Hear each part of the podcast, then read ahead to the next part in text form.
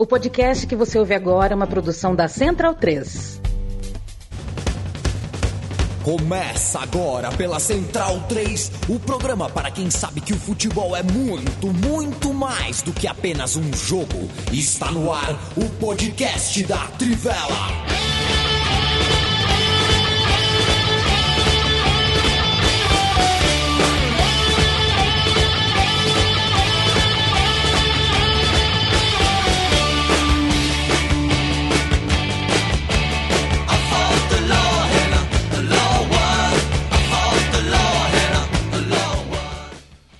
Tem uns papos que me incomoda, viu, Felipe Lobo? É, dez minutos antes de começar o programa, meus amigos ficam conversando comigo sobre Brasil e Croácia, cara. Eu entro no ar, de que jeito? Eu entro no ar putaço, cara. Não se conversa sobre Brasil e Croácia, Brasil e França de 86, Sarriá. Tem coisa que não se conversa 10 minutos antes de começar o programa. E sobre o GP de Mônaco a gente não vai falar hoje aqui também, viu, Felipe Lobo? Você deixa para conversar depois com os teus amigos, com as tuas amigas. GP de Mônaco aquele engarrafamento dos infernos. Um beijo, Emanuel Colombari. Muito feliz, é muito bom ver amigo feliz, né? É muito bom ver amigo se realizando. Um beijo pro Mané, nosso parceiro, colega de profissão. Bem-vindo, bem-vinda ao podcast da Trivela. Na Central 3, eu me chamo Leandro Amir, soldado de Bruno Bonsante, Leandro Stein, Matias Pinto e o já citado Felipe Lobo. Na próxima hora falaremos de futebol da gringa. Talvez, se vocês quiserem, muito façam perguntas aqui de futebol brasileiro, a gente responde rapidamente. O noticiário tá bom, né? As pessoas estão falando bastante sobre tática, sobre jogo, sobre como as equipes se comportam, né? O futebol brasileiro, o debate do futebol brasileiro é sempre muito rico, né? A gente está sempre discutindo futebol mesmo, né? É, mas hoje a gente vai falar de futebol internacional porque tem coisa bastante graúda acontecendo. Eu começo falando com você, Leandro Stein, que é, é de todos nós cinco aqui, é, digamos assim, o que mais pira em futebol alemão. E que piração foi a reportagem que você assinou para a Trivela, trivela.com.br, sobre todas as vezes que um campeonato alemão foi decidido na última rodada materiaça. Passei meia hora me divertindo. Em determinado momento passei a ler a tua matéria com o YouTube aberto. E aí ia te lendo, pum, ia te lendo e pesquisando, te lendo e pesquisando. Uma delícia, uma delícia de leitura. Eu convido vocês uh, a fazerem o mesmo. O fato é que nesse fim de semana, é, olha, é, é, difícil, né? Eu vou te dizer uma coisa, Leandro Stein. Tô até me alongando mais do que eu queria aqui. Que é o seguinte, o a Ibéria, né? A Ibéria me deixou 18 horas aí para lá e para cá. Eu tinha 6 horas de conexão em Madrid. É, passou para mais 7 horas, adiou, depois cancelou, depois remarcou meu voo. O fato é que eu esperava já estar tá em casa e eu ainda estava saindo de Madrid quando começou a última rodada do Campeonato Alemão. Primeira coisa que eu fiz quando desembarquei no aeroporto de Guarulhos, abri o SofaScore para ver quanto foi o jogo. 2 a 2 O Bayern de Munique conseguiu perder o campeonato alemão. Como é que tá você, Stein?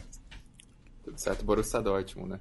É, o é, Bayern de Munique ganhou. O Bayern de Munique faz tanto que merece até é. o, o, destaque, né? Perfeito. É, mas nessa matéria, assim, eu é legal, né? Porque o campeonato alemão tem um histórico muito grande de rodadas finais apoteóticas, né? Algumas mais das mais famosas do campeonato europeu aconteceram no campeonato alemão principalmente na virada ali dos anos 90 para os anos 2000, tinham histórias muito boas, e essa história do, do Borussia Dortmund, no fim das contas, ela acaba entrando, né? Ela acaba, enfim, entrando para essa lista de derrocadas do campeonato alemão, porque foi algo muito impressionante que aconteceu, né? Assim, é, já se sabia do histórico do, do Borussia Dortmund de vez em que o time derrapou em momentos decisivos e tudo isso, dos problemas da equipe, que o time desse ano está sendo é, mais competitivo do que se esperava, até por conta dos problemas do Bayern de Munique, não tanto pelos seus méritos, ainda que o time tenha crescido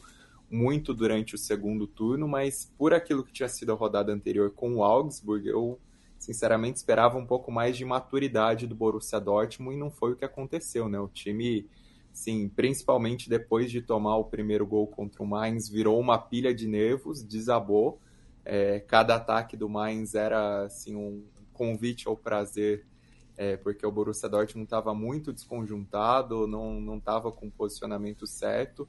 o pênalti que parecia uma dádiva quando veio se tornou uma desgraça com o erro do Haller, né? Porque aí é que, que essa parte mental desaba mesmo, aí que o time é, tem mais dificuldades e a hora em que toma o segundo gol, a impressão era de que quem vai ajudar a dar esse título para o Borussia Dortmund é só o Colônia e não o Borussia Dortmund, né? O jogo do Borussia Dortmund ainda teve mais riscos de tomar o terceiro teve uma reação que começou até em tempo de, de conseguir é, a virada para 3 a 2 né, considerando o primeiro gol no meio do segundo tempo, mas aí era um time perdendo muitos gols, em que nada parecia dar certo, um time perdido em suas escolhas, enfim, na, na maneira como concluía as jogadas. Teve o gol tardio no fim, quando não adiantava mais nada, porque o Bayern de Munique, no fim, fez o simples, fez o básico, fez o que se esperava do Bayern de Munique contra o Colônia. É, o primeiro tempo do Bayern de Munique garantiu a, a vitória parcial, ainda que o time é, teve um gol anulado, né? O, o, segundo gol acabou sendo anulado.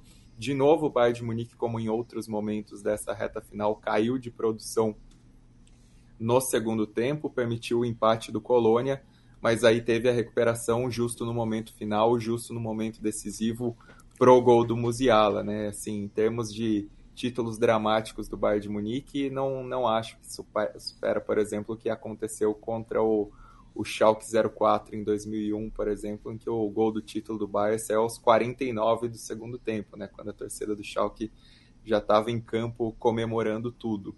É, mas assim, foi um título que claramente foi muito mais é, da incompetência do, do Borussia Dortmund nessa rodada final mas também apesar do Bayern de Munique que tomou uma série de decisões equivocadas, foi um Bayern de Munique sem identidade alguma com aquilo que se espera do Bayern de Munique, que se acostumou, que acostumamos a, a ver o Bayern de Munique fazer nas dez temporadas anteriores da Bundesliga, e como reação imediata já rendeu né, a, a demissão do Oliver Kahn, a demissão do, do Salihamidzic, que de fato fizeram um trabalho muito ruim nessa temporada e, e, acabam tendo essa necessidade de renovação, né? Mas fica essa esperança de campeonatos alemães mais abertos é, para as próximas temporadas, embora o Borussia Dortmund tenha um longo caminho para superar essa, o tamanho dessa decepção, né? Assim, ainda que o time viesse surrado por tantos, tantos quase, né? E a temporada de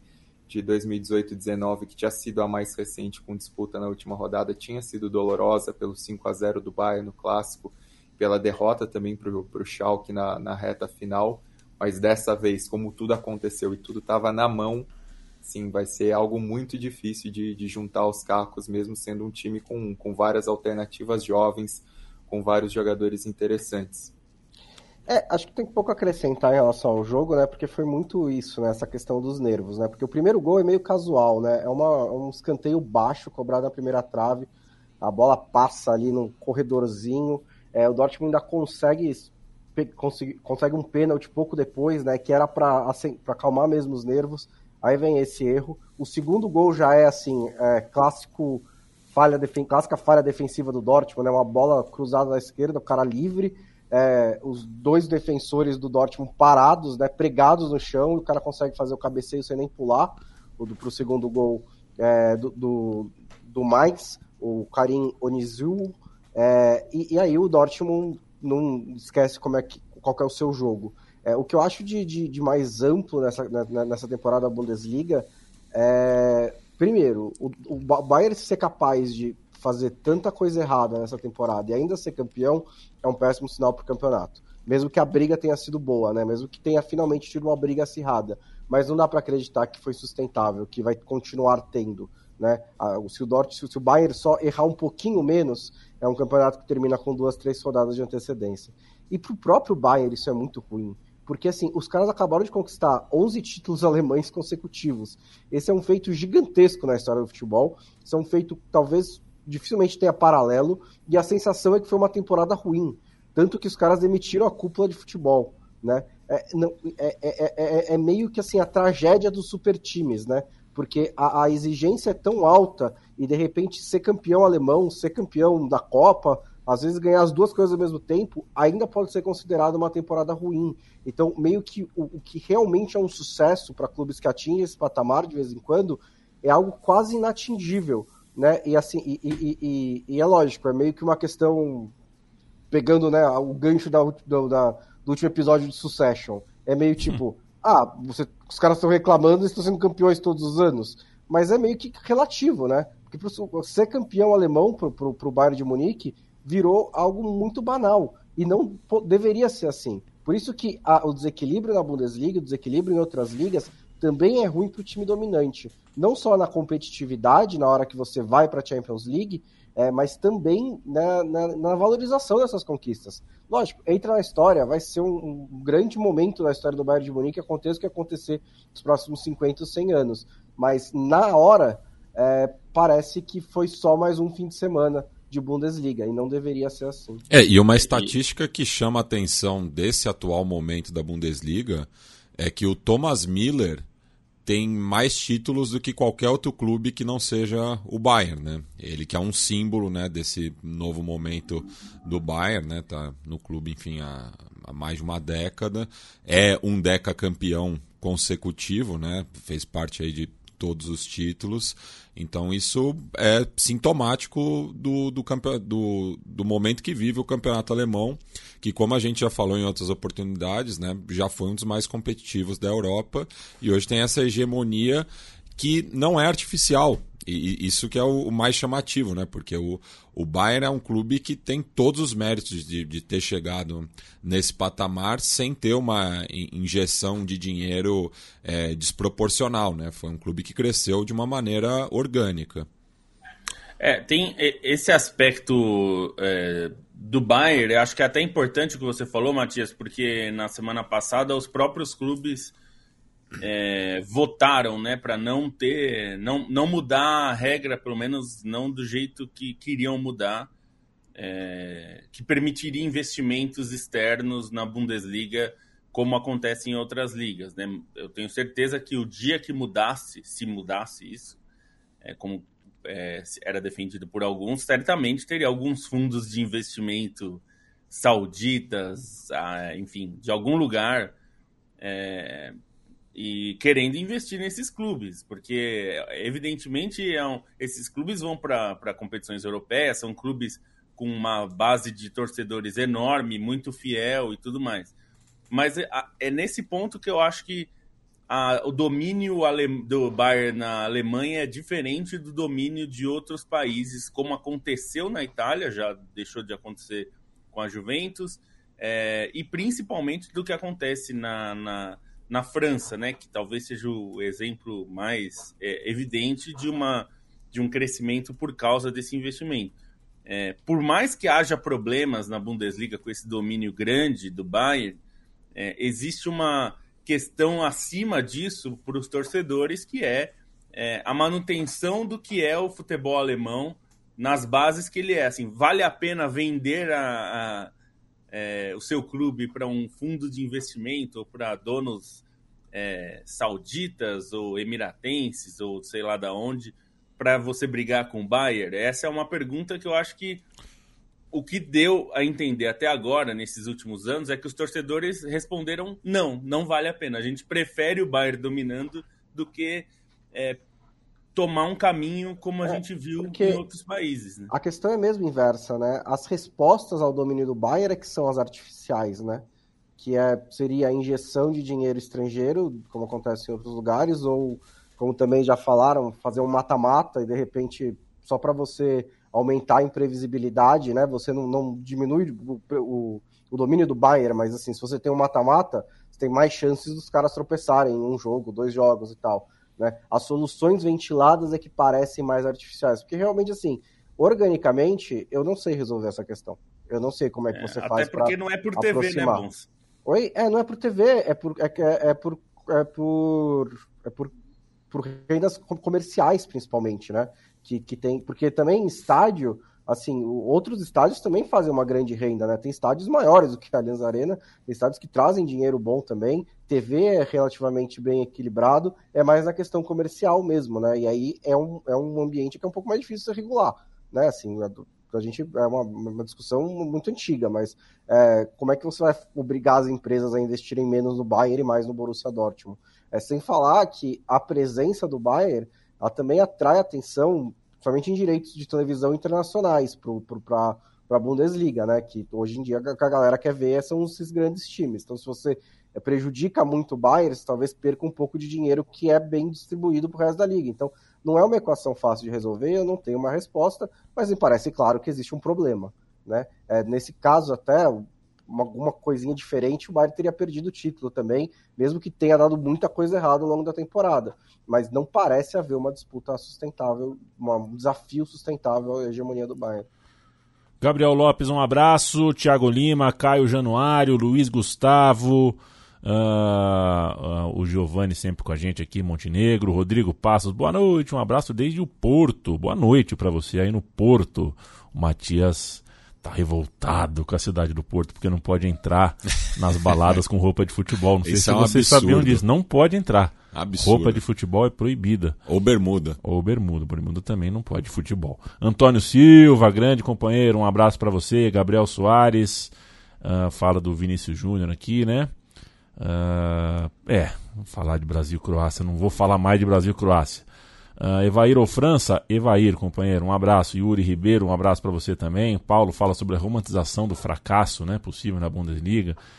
É, não sei, cara. Jonathan Pereira, Fernando Andrade, bastante gente uh, acompanhando ao vivo conosco. E para além do título, né, Stein, né, Lobo, né, Bonsa, né, Matias, né, amigo, né, amiga, a gente tem também as brigas por Champions League. Olha o União Berlim chegando pela primeira vez na Champions. A gente tem o rebaixamento. Olha o gigante Schalke, o grande Hertha Berlim caindo para a segunda divisão. E a gente tem o Hamburgo, né? E a gente tem a grande imagem, que é a imagem do Hamburgo subindo para a primeira divisão para uma torcida que só precisava esperar mais três minutos, invadiu o campo e no fim das contas, no outro jogo da rodada, deu tudo errado.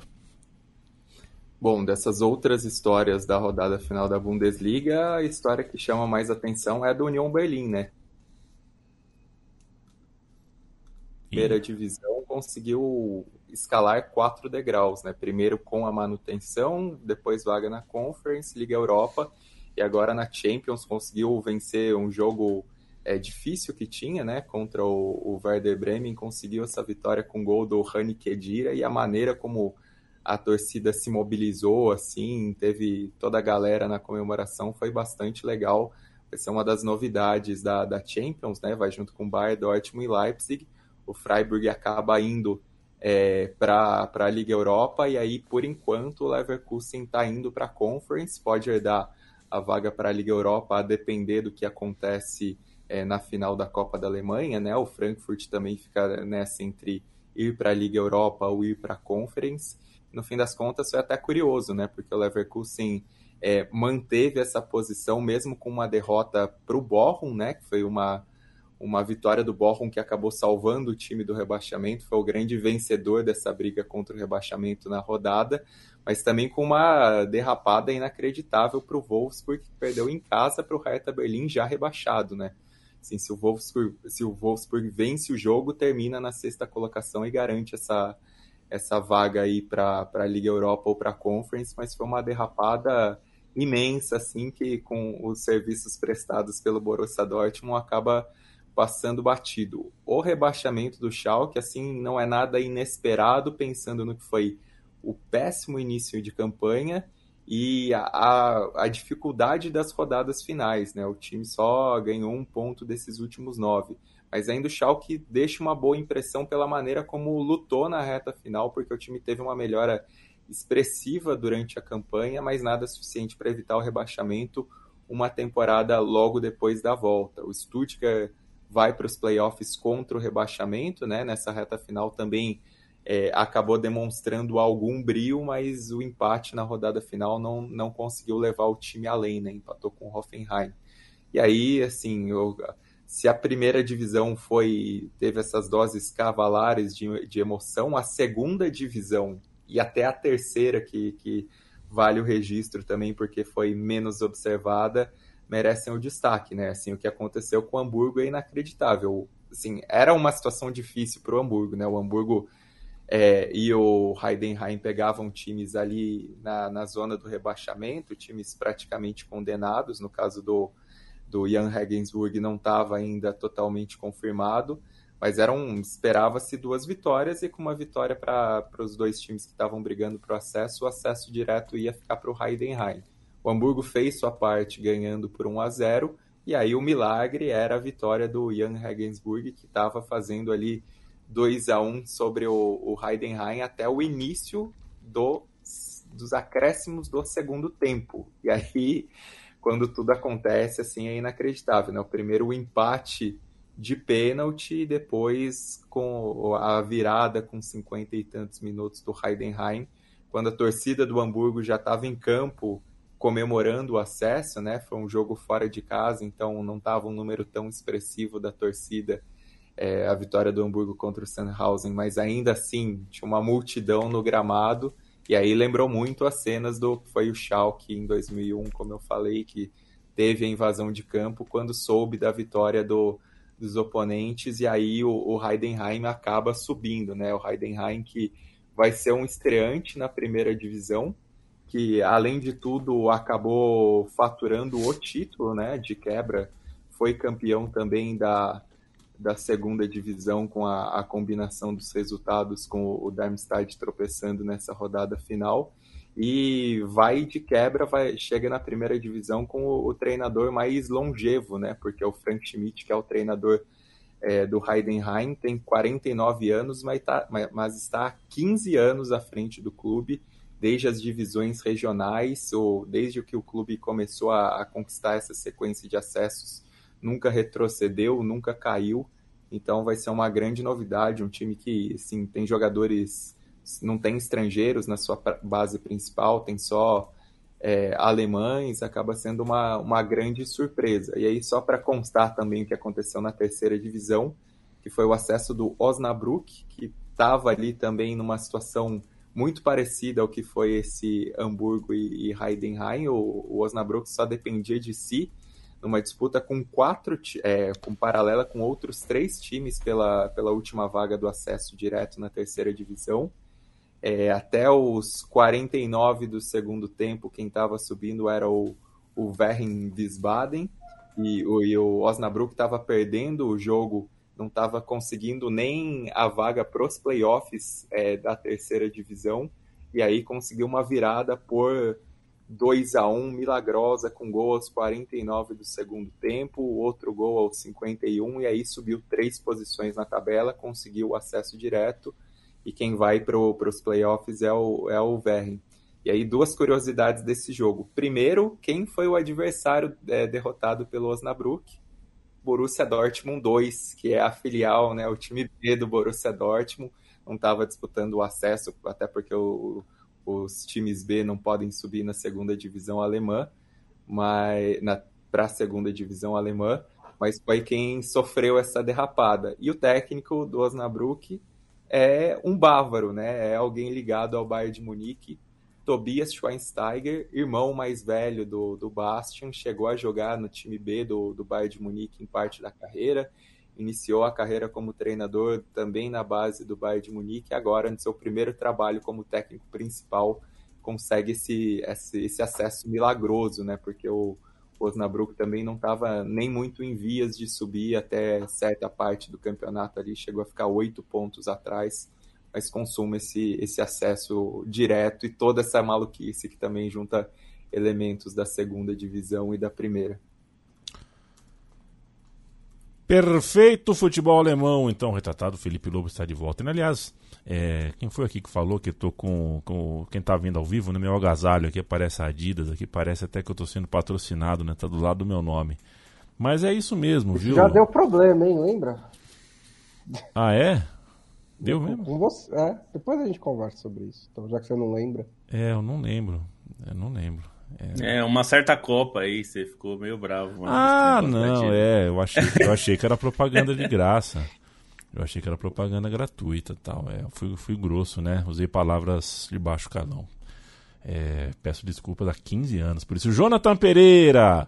O que teve de melhor no teu rolê para a Itália? Descobri, Jonathan, que nunca comi tomate na vida. O Leandro Stein, que tem cozinhado a beça, né? É, o dia que você for para Itália, Leandro Stein, a gente nunca comeu tomate no Brasil. É uma coisa absolutamente do outro mundo o sabor do tomate principalmente no sul da Itália. E do limão Mas também. você sabe que se você come o orgânico já é uma diferença do caramba, porque Já. a gente come normalmente. É, e o tomate originalmente é andino, né? Cabe lembrar isso. É, isso que eu ia também. falar, tomate é americano. É. O europeu não conhecia tomate até é. a gente mostrar pra eles. É, da onde vem eu não sei. Eu sei que o que eu como em São Paulo, comparado com os que eu comi em Nápoles, não é que a pizza napolitana é boa, é que o molho de tomate dos caras é brincadeira.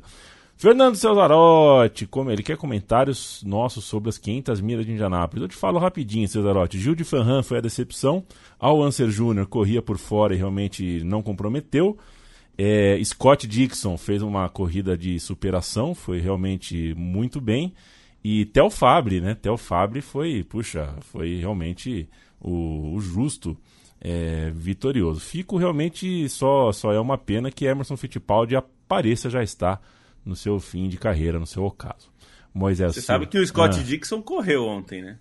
Ah, os caras estão correndo ainda, o, o Felipe Lobo. Scott Dixon correu ontem. E, e teve chance de ganhar, hein? Cara, não é possível, hein? Um abraço pro grande parceiro Espreme a Laranja. Uma pergunta: esse puritanismo dos outros clubes da Alemanha em aceitar o capital estrangeiro não se deve um pouco à visão dos torcedores sobre o clube ser da comunidade? É, esse seria um debate Ah, pra sem gente dúvida. ter grande, né? Mas, é, é, Lobo, vou te pedir uma resposta bem rapidinha pro nosso parceiro, porque eu tenho que falar de Inglaterra.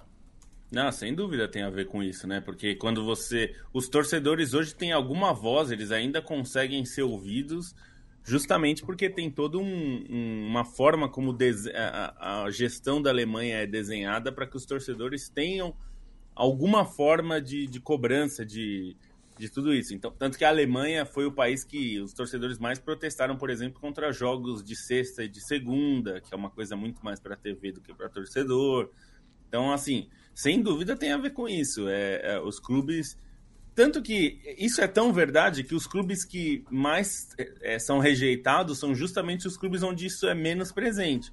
Que é o, o RB Leipzig, que é da Red Bull, é, foi o Hoffenheim, teve um pouco menos, mas teve também com o Wolfsburg, um pouco, que é um clube muito ligado a Volks, enfim.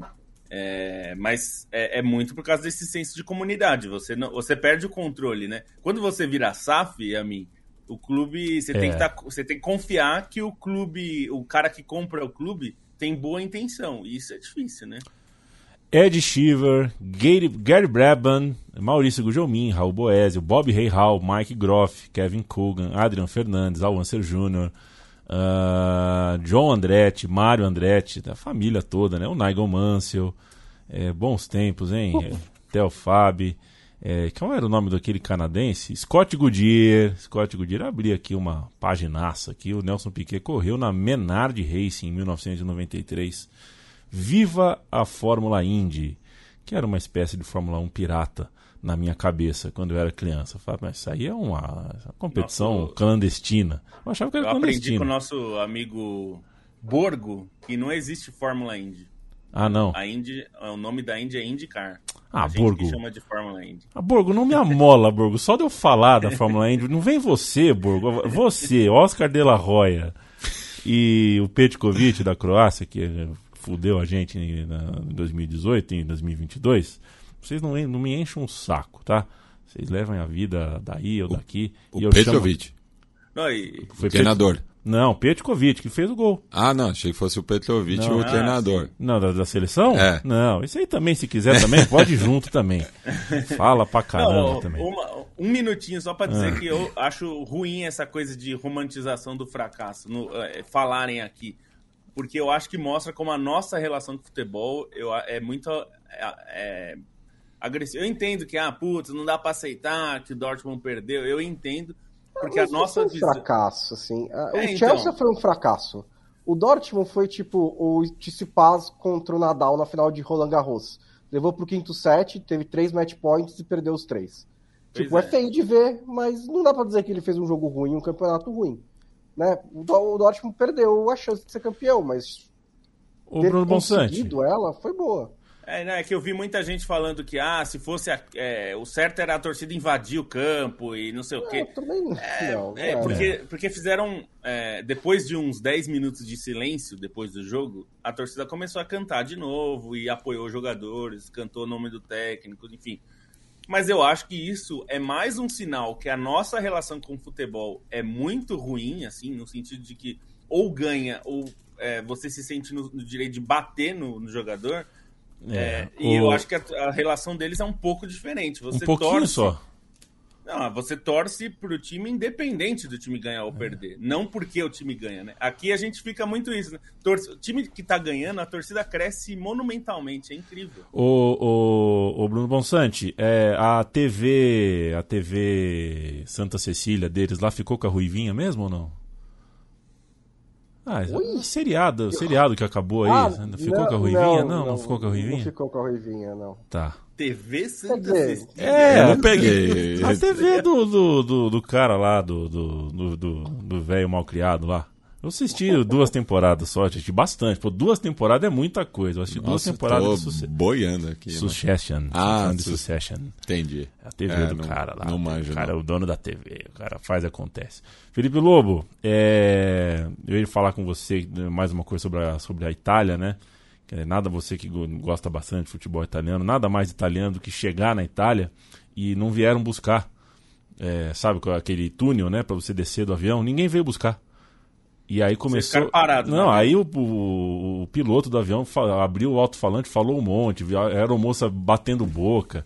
Foi a chegada fantástica, assim, na Itália. Ninguém veio buscar as pessoas no avião.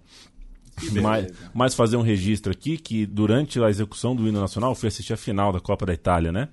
E durante a execução do hino nacional, coisas de cinema, né? É, acontecer justo na minha frente, tava eu e dois amigos, o Vitor e o Chico, aconteceu justo na nossa frente de aparecer três jovens torcedores na nossa, né, no, no, no, num espaço na frente, né? Não era nenhuma cadeira que a gente estava no primeiro, na primeira fila ali do, do, do, do setor.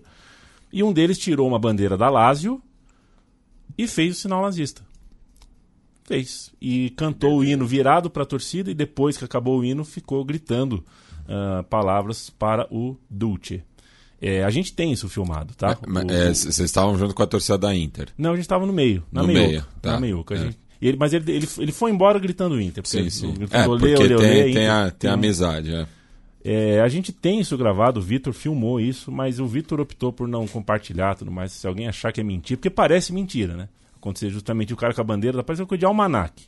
Mas aconteceu. Tirando isso, foi muito legal ah, a experiência de ver um estádio dividido ah, em outro país, meio a meio. Assim, foi bem legal a final da Copa da Itália. Peço desculpas na quinta-feira, na Felipe Lobo foi testemunha. Eu estava miodo ah, das viagens que estava fazendo, não consegui entrar para falar sobre isso na quinta, falo aqui na segunda. Vamos de Inglaterra, Bruno Bonsante. Terminou o campeonato inglês de 2022-2023 do conto de fadas ao rebaixamento. O Leicester eh, foi rebaixado e alguma coisa a mais aconteceu. Quero te ouvir. É, então, é, foi uma temporada bem estranha da Premier League, no sentido de que foi diferente do que era esperado antes, né? Eu até é, eu faço, guia da Premier League todos os anos, né? E, e assim que eu termino o guia, eu jogo no Twitter, assim, a classificação da Premier League, né? Faço uma brincadeira. É, eu nunca errei tanto quanto essa. É, eu, eu acertei o City entre os dois primeiros, mas não o primeiro, e o rebaixamento de Southampton. O resto foi tudo fora do que eu estava esperando no começo da temporada. Eu acho que é só uma brincadeira, né? Mas mostra ali que tipo, algumas coisas estranhas aconteceram. Entre elas, o rebaixamento do Leicester, que acho que da rodada final, né?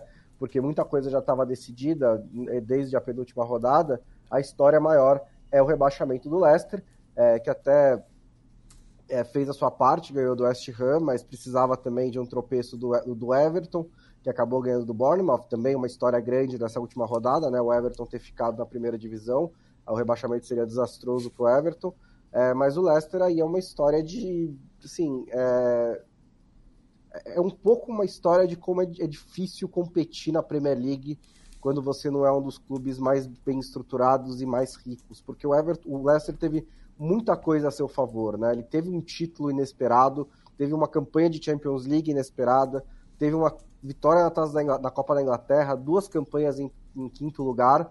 É, eu estou escrevendo um texto longo, né, explicando assim, todos os motivos que levaram a esse rebaixamento, mas antecipando algumas coisas, por exemplo, é, o Leicester deu muito azar com a pandemia porque a empresa mãe do Leicester é, de, é, é do ramo de turismo, né? É a King Power, que é, é operadora de free shop. Então, é, é, é lógico que a pandemia atrapalhou todo mundo, mas atrapalhou um pouco mais o Leicester dentro da Inglaterra, porque a empresa. Era um momento em que o Leicester estava contraindo muitas dívidas para tentar crescer, né? E aí a empresa que paga as contas praticamente teve uma queda brusca de rendimento durante a pandemia. Então isso também atrapalhou. Você teve um fim de ciclo que ficou muito claro exatamente nesse momento também, depois de dois quintos lugares com o Brandon Rodgers. O Brandon Rodgers pedindo uma reformulação, mas não tinha dinheiro para isso. É, a estratégia de sempre vender um jogador toda a temporada teve que ser cortada por causa da pandemia também, e o Leicester optou por não vender por menos do que poderia. É, teve várias questões ali, pouco circunstanciais, mas também teve o esgotamento de um time que não conseguiu se renovar, né? E que eu acho também que não tomou a melhor decisão na hora de, em que demitiu o Rodgers, é, não só pela demissão do Rodgers, que acho que talvez tenha vindo um pouco tarde demais, mas a estratégia ali de trazer o Shakespeare de volta, junto com o Dean Smith, com o John Terry, não vi uma grande melhora. Talvez desse para. Até tentaram outros nomes, talvez desse para buscar alguma coisa um pouco melhor. É, também, por outro lado, né, o Leeds foi com o Salardice e também não deu certo, então talvez poderia ser, ser inútil também se fosse um nome mais forte. O, a queda do Leeds é outra história importante dessa Premier League, né, porque é um time também que passou muito tempo longe é, da Premier League, voltou com uma história fantástica com Marcelo Bielsa, teve uma primeira temporada muito boa, é um dos estádios mais legais da Inglaterra, quando tá, né, que até a gente não teve tanto isso, né, infelizmente foi na temporada da pandemia que o Bielsa estava fazendo, fez uma grande campanha com o Leeds, então não teve aquele Ellen Road é, realmente muito quente, quando reabriu o Leicester, já, o Leeds já estava meio que em queda, é, mas eram dois clubes que, pelo que vinham fazendo, não esperava que fossem rebaixados. O Southampton já é um pouco mais. É, já estava mesmo em queda livre, uma hora ia acontecer.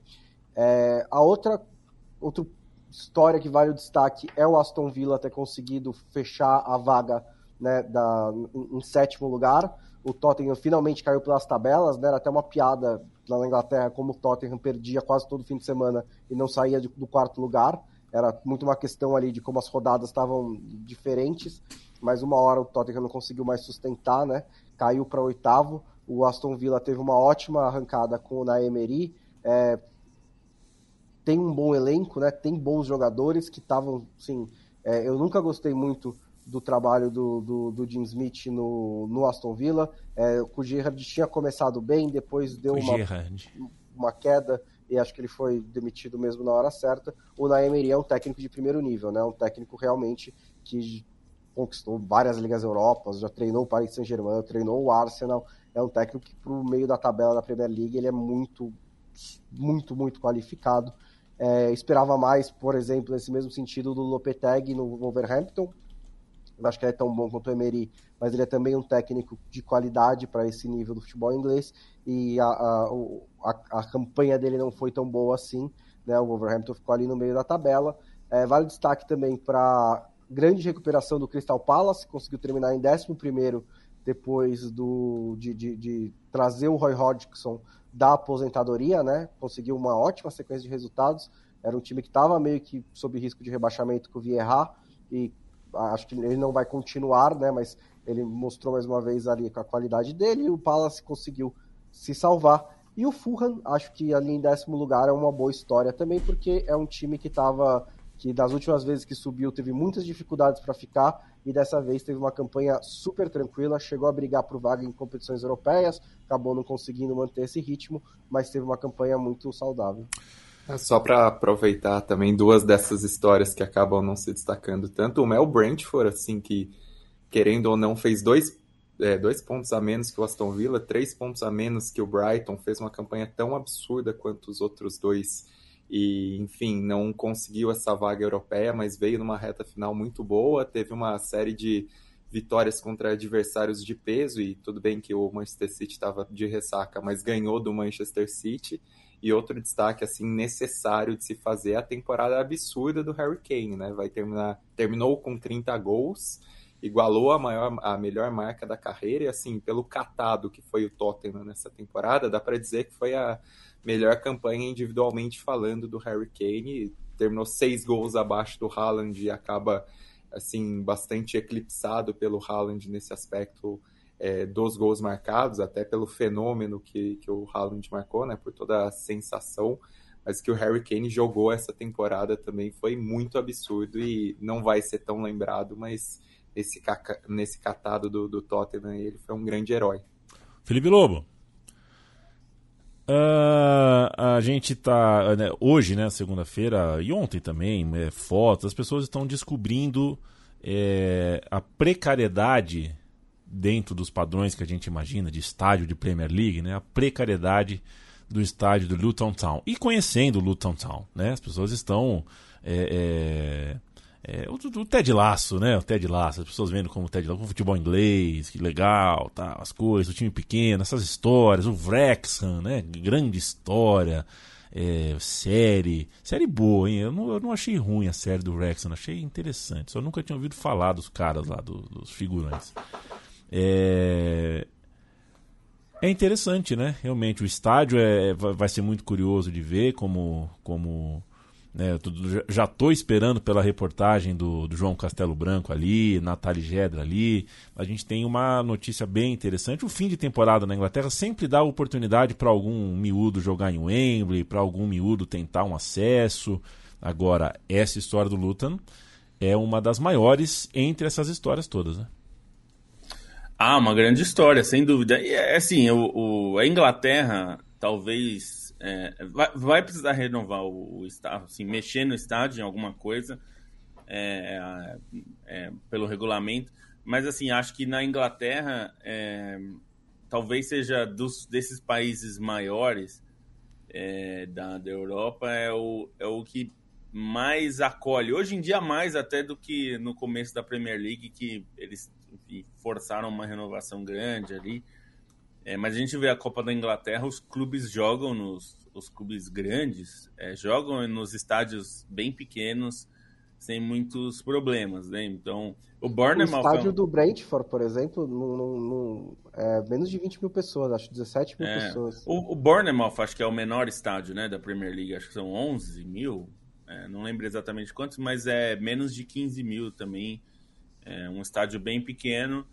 É, então, assim, a, é, é, e é... 11.300. É, então, é, é, é legal e, e, assim, essas histórias, isso é, é, engraçado, alguém até falou isso e eu concordo. A gente copia tanta bobagem da, da, do, do, da Europa, né? Então, essa coisa de final única, protocolo de entrada que estragou as nossas os nossos recebimentos, né, principalmente fora do Brasil, Ô, que eram Desculpa interromper, mas você lembra quando a gente te, a gente padronizou os números, mas só quatro equipes usaram? O número é padrão, é, mas só quatro então, times usaram. Então, mas sabe, sabe o que é mais louco? A CBF nunca confirmou isso. É, isso, isso surgiu, isso surgiu como informação.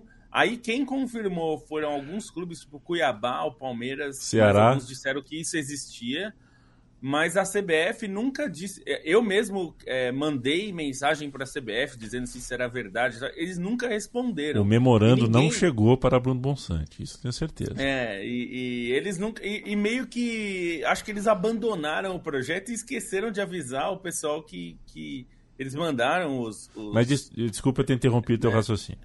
Não, não, é, é, é mas, é, acho que tem, tem essas, essas coisas da Inglaterra permitem bastante esse tipo de, de coisa. Assim, eu acho que esse playoff era algo que poderia ser copiado para o futebol brasileiro especificamente, né?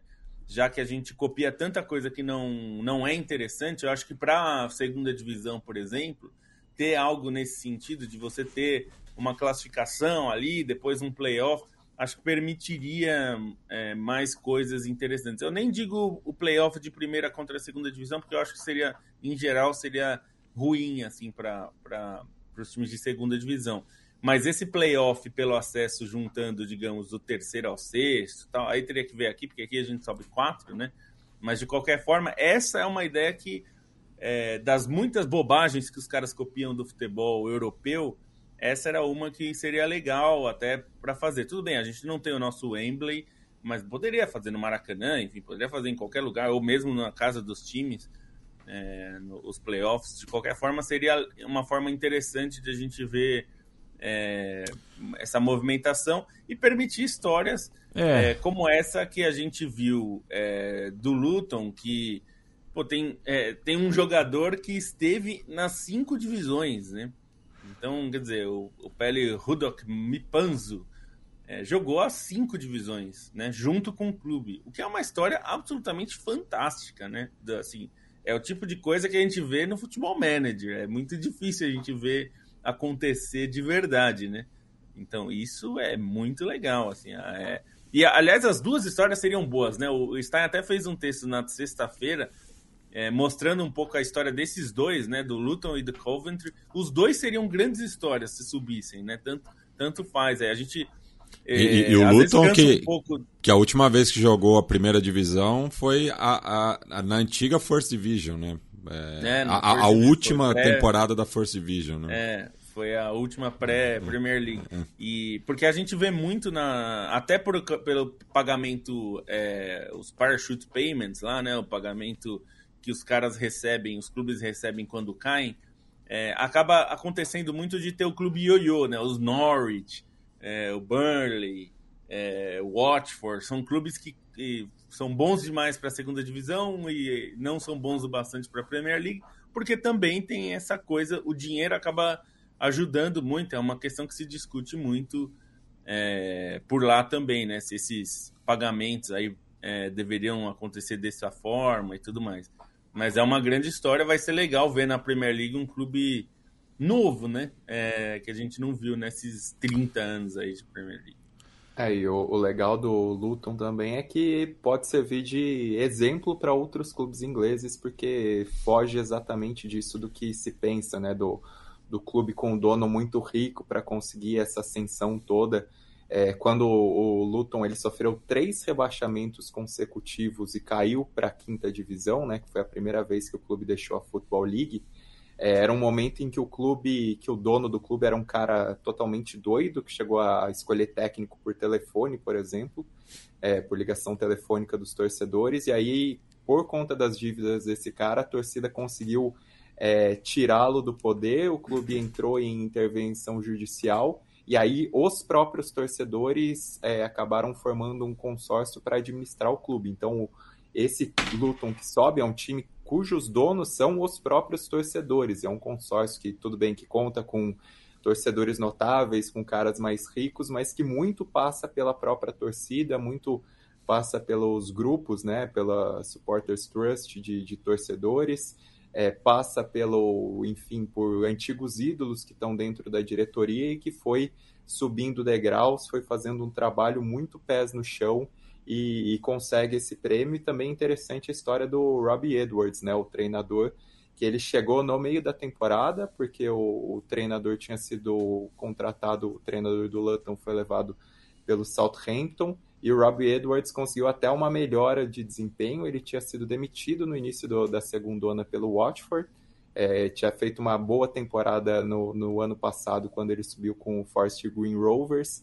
E aí conseguiu fazer esse trabalho todo no Luton, né? Não conseguiu disputar diretamente o acesso é, com o Burley, com o Sheffield United, porque os dois foram muito bem.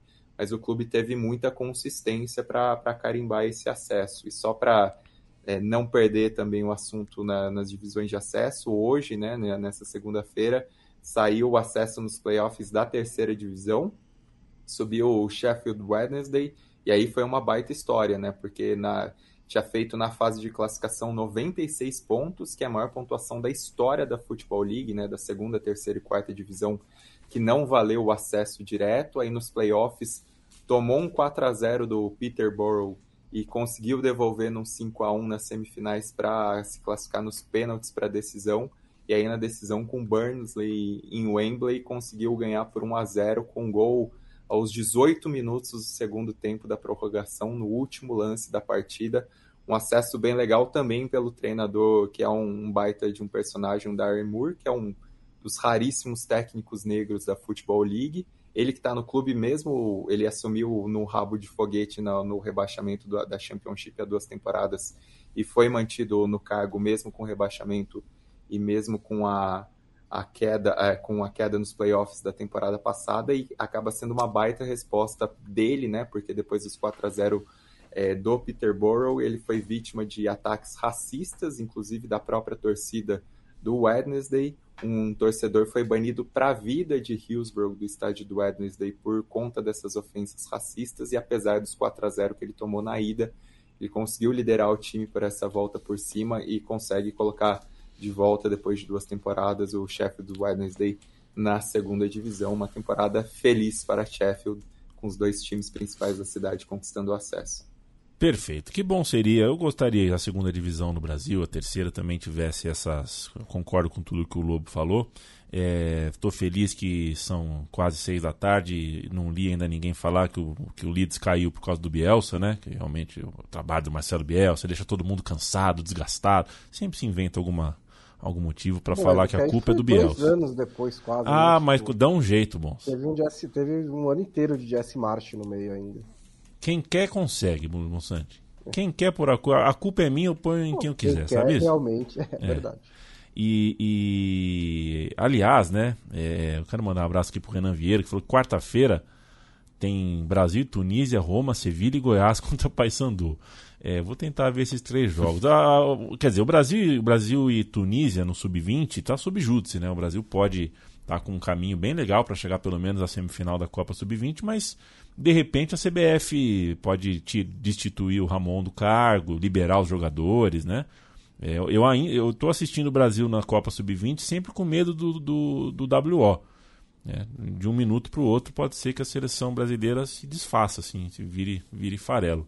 É muito forte a seleção brasileira. Apesar de tudo, vai, ao que tudo indica, chegar numa semifinal de Copa do Mundo Sub-20, apesar uh, de, de, de, de, tanto parasita e de tanta gente trabalhando contra dentro da própria, uh, da própria seleção. Estamos na reta final, senhores. Eu queria ouvir histórias sobre duas equipes, dois quadros especificamente: a Real Sociedad e o Lens, um na Espanha, um na França. Duas histórias de times que parecem bem interessantes, é, conseguiram vagas para a Champions League. Eu assisti pouco, eu vi pouco e queria entender melhor, queria saber melhor quais são essas histórias, senhores. É, a Real Sociedade estava batendo na trave já faz um tempo, né? Era um time que está bem estruturado já umas três ou quatro temporadas, né? Brigando por vaga na Champions League e sempre meio que seguia mais ou menos o mesmo, o mesmo roteiro. Chegava na virada do ano muito bem, começava bem o Campeonato Espanhol, aí começava a sofrer muito com lesões, deixava a vaga escapar né, no, no, na, na, reta final do, do, do, Campeonato Espanhol. Dessa vez foi diferente, acho que ela, é, ela fez uma boa campanha mesmo, mas também aproveitou né, times ali da segundo patamar da Espanha que não estavam muito bem, né? O Sevilha não fez uma boa temporada no, no Campeonato Espanhol, teve brigou contra o rebaixamento. É, o, o Vila Real também nunca se acertou direito com o Kik Setien, assim, acho até nesse teve umas os últimos meses foram melhores do que logo depois da saída é, do uh, pera, quem que saiu de lá? Do, do Emery, é, é, do Emery, é, mas também foi uma temporada de altos e baixos e, o, e a Real Sociedade acabou sendo o time mais sólido ali. Teve até teve um problema sério de lesão né, no, no começo do ano.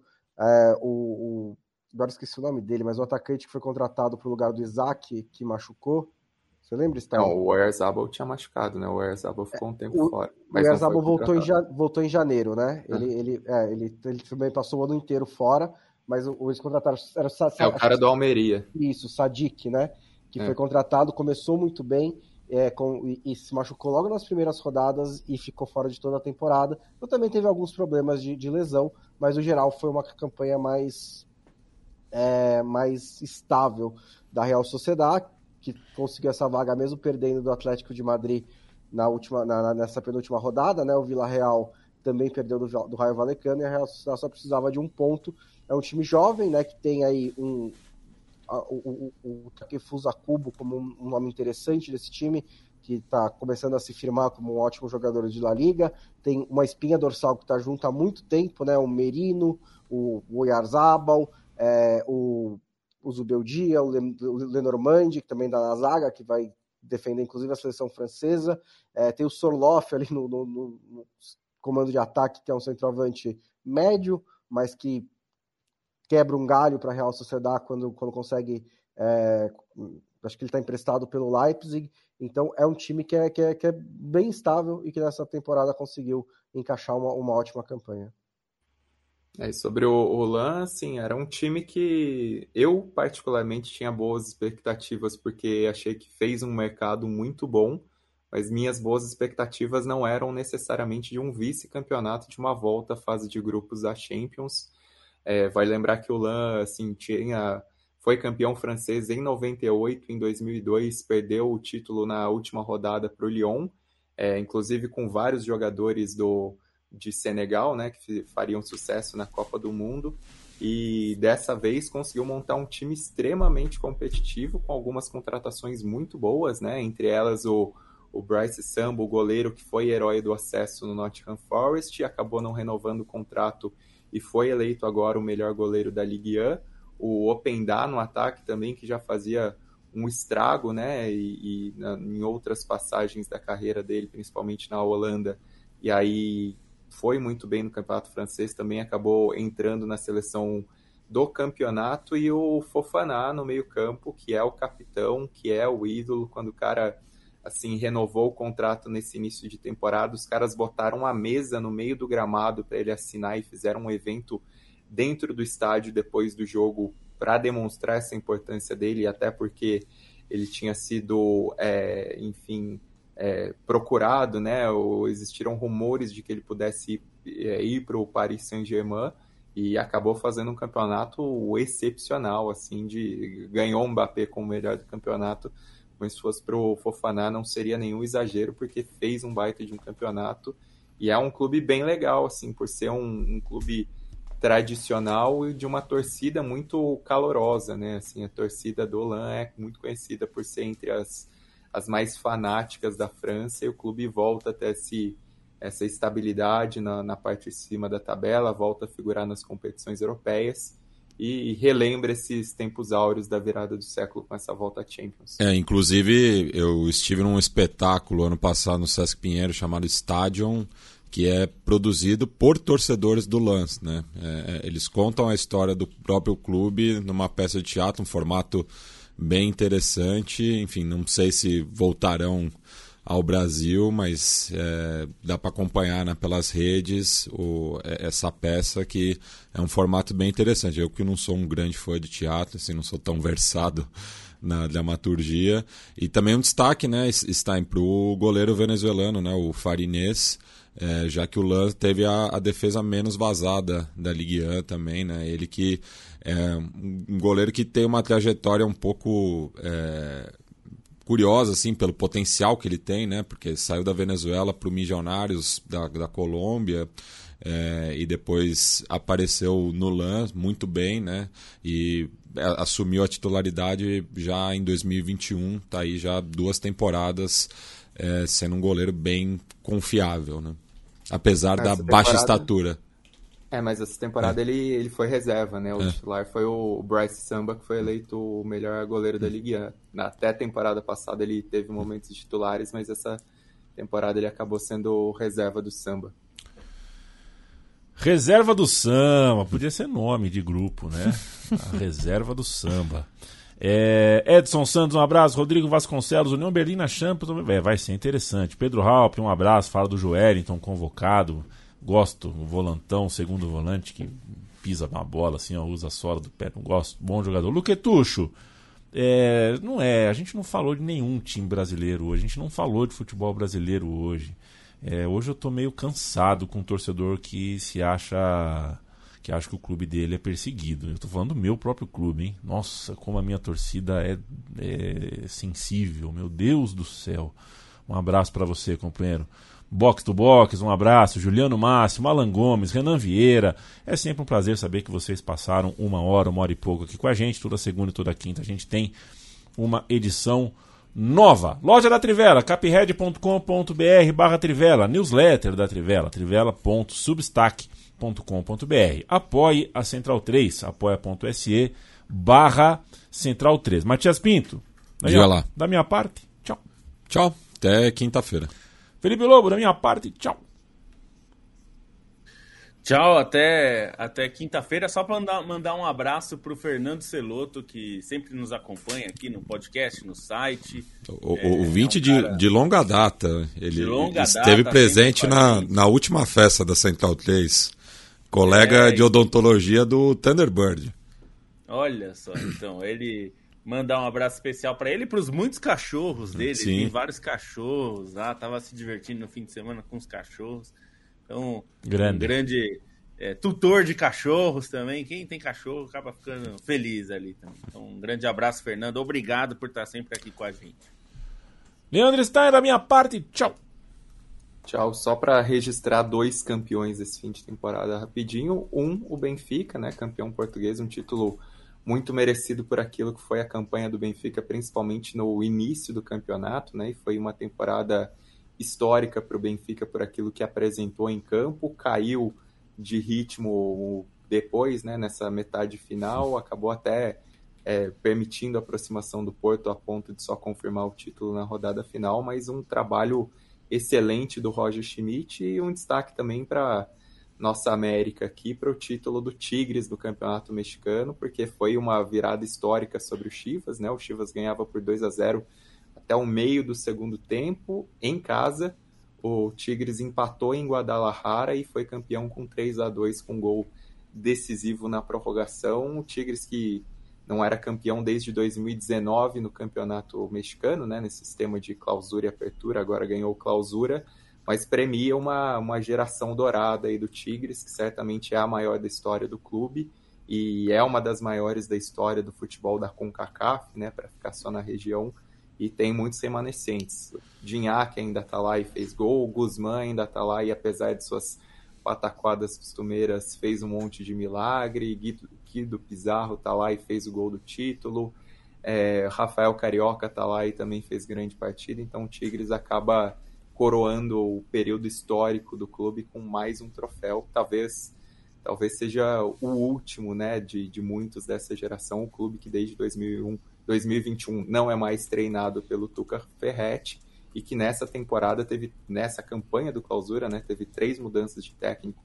que o Diego Coca foi para a seleção, depois entrou um outro cara que era o assistente e foi campeão com Ciboldi, que é mais lembrado no futebol brasileiro por aquele drible do Romário uh, no jogo decisivo das eliminatórias de 93. Ele é que era o goleiro do Uruguai no Brasil 2, Uruguai 0, que deu a classificação pro, do, pro Brasil na Copa para a Copa de 94. Valeu, gente. Eu levei um susto aqui, achei que Stein que queria destacar o título do PSG. Eu falei, não, não, não é possível. Não. Aí não, ele bateu o Tigres junto com o Benfica, aí pareceu muito, muito mais on brand, né? Sei. Eu podia até ter é. falado do Al-Ittihad, nem falei. Eu né? também, é verdade. É, eu falaria é, antes então, do Al-Ittihad do que do PSG. Então, Inclusive, então... fica aí o destaque, porque Romarinho, Marcelo Groi, é. Bruno Henrique e o Igor Coronado, quatro brasileiros campeões no, no Al-Ittihad, merecem mais destaque do que esse PSG é. modorrento. É, então eu faço, eu faço trabalho... Eu, da minha parte, eu, eu tchau, faço o trabalho sujo, então, é, o PS, vou registrar o título do PSG. O PSG foi campeão francês. Pronto. Até quinta-feira. Uma boa, boa noite. Quinta-feira a gente está de volta, trivela.com.br, todo dia conteúdo novo de um time muito talentoso e que coloca sim o coração na ponta da chuteira, ou no caso na ponta do teclado. Trabalha com muito carinho, muita dedicação e tem muito conhecimento para dividir é, com você que escolhe ler, ouvir. Viva Trivela, viva Central 3, vocês ficam agora com a porrada que vale, a porrada do Super Fight.